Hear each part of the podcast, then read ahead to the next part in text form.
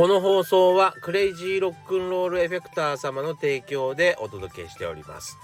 おはようございます。バートマンです。えー、僕はギタリストをやっております。ギタリストの傍ら駆け込みギタラボというですねギタリスト専用のオンラインサロンなんかも運営しております。皆さんの見ている画面の下の方もしくはですねコメント欄をポチッと押してぜひチェックしてみてください。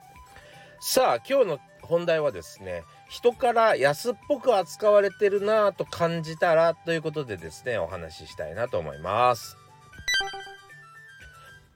さあ改めましておはようございます。バートマンでございます。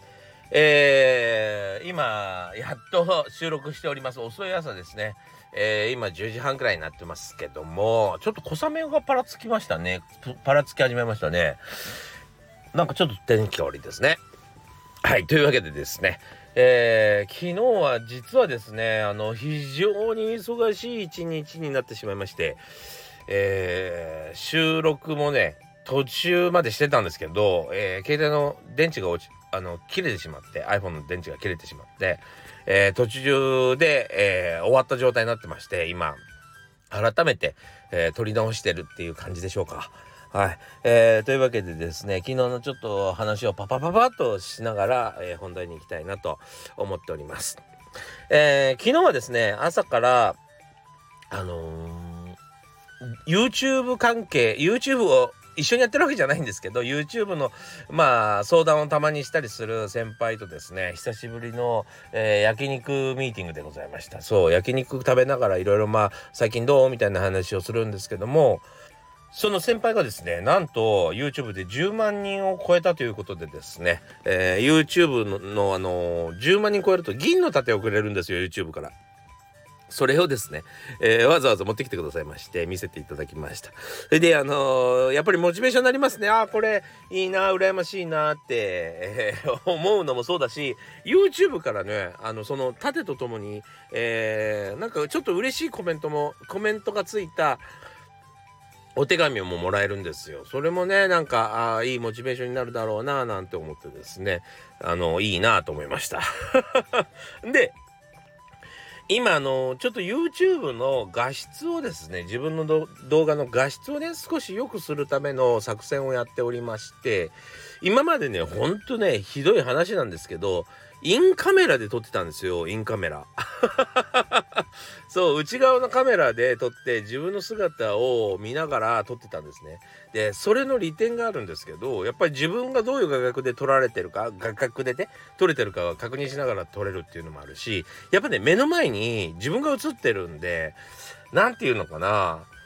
安心感があるというか非常にねリアクションしやすいんですよね。自分で喋って自分で笑ってなきゃいけないんで。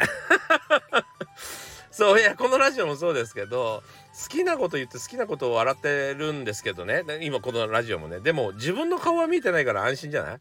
でもあの YouTube とかってなんかね下手するとっていうかまあ要はその自分のから姿が姿が見えない状態だとなんかやっぱり目線外しがちなんだよね目線も外すし意外と笑ってなかったりするわけよ。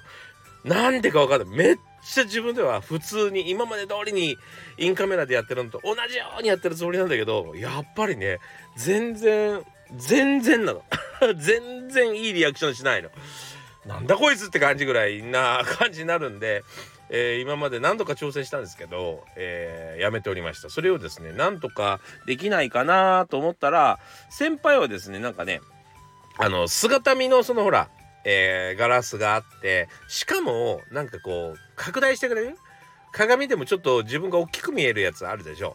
そうあれを置いてるからえっ、ー、と見えてるんですってそのえー、何ていうの？外カメラを使ってんだけど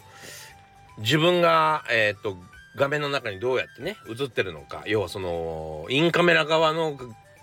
えっ、と何ていう画角を確認できるんですって。というわけでですねあのまあそういうことを教えていただいたんでホームセンターにもう早速買いに行ったんですよ。買いに行ってそのね拡大鏡っていうのはないし姿見みたいなのにねこうやって何ていうのかなインカメラ側を向けてっていうかまあ実際の撮影のように構えたら自分の目線の高さにカメラがあるえー、そしてそのインカメラ側はガラスの方を向いてる要は自分のそのインカメラの姿はインカメラの画角は、えー、自分の iPhone で隠してるような状態になるからわかる？なんかこう、ま直線上に全てあるってことね。そう。だから、見えないじゃんとか思いながら ガラスをいろいろ調べてたらさ、隣におじいさんがいて、なんかブツブツブツブツ言ってんなーと思ってたんですよ。そしたらもうさ突然ブリブリブリブリブリブリブリブリブリブリってもう結構長い屁こきやがってさマジで。もう勘弁してよと思いましたね。だからもうかガラスのところにいられなくなっちゃってさなんかあの何3分ぐらい店内をちょっと回って。もうガラスのとこまだ匂い残ってんじゃないかなと思うと怖いじゃんなんかね。そうなかなか戻れないまんま、えー、ホームセンターにおりました。まあそんなんでねあのうろうろうろうろ 怪しいことしてましたけどね。いやー参ったな。まあ結果的にね別にそのさあの変な話はいいんですけどもあのあのいわゆるそのちょっと小さな路地ののあの小さな路地の角とかに置いてある要はその角から車が出てくるか出てこないかみたいなさこう湾曲した、えー、丸い湾曲したのガラスを買いました。それだったらねちょっと角度を変えて、えー、インカメラの画角を確認できるんでねそれを買いましたけどもうねそんなことどうでもいいぐらいですね。もうへのインパクトがすごくって困っちゃいましたね。そしてその湾曲したガラスなんか買って帰ろうかなってしてたらあの僕のそのもともと乗ってるね車がですね実はあのまあ知ってる方も多いと思いますけど夏にですね、えー、暴走族みたいな人に突っ込まれちゃって、えー、その犯人逃げたりしてまあ結果的には捕まったんですけど、えー、その捕まったり、まあ、要はその支払いをどうするかみたいなことをですね、はっきりさせるまで、なんか、えー、車を取りに行くのもな、みたいな感じで、まあ、その、なんていうのかな。えっと、知り合いのお店なので、車屋さんがね、そう、そこに頼んでたので、まあ、それはっきりしてからでもいいっすよ、みたいな感じだったので、まあ、そのままにほっぱらかしてたんですけども、えー、急に取りに行かなきゃいけなくなって、まあ、それそれもいろいろあるんですけど、急に取りに行かなきゃいけなくなって、朝から出かけてたんですけども、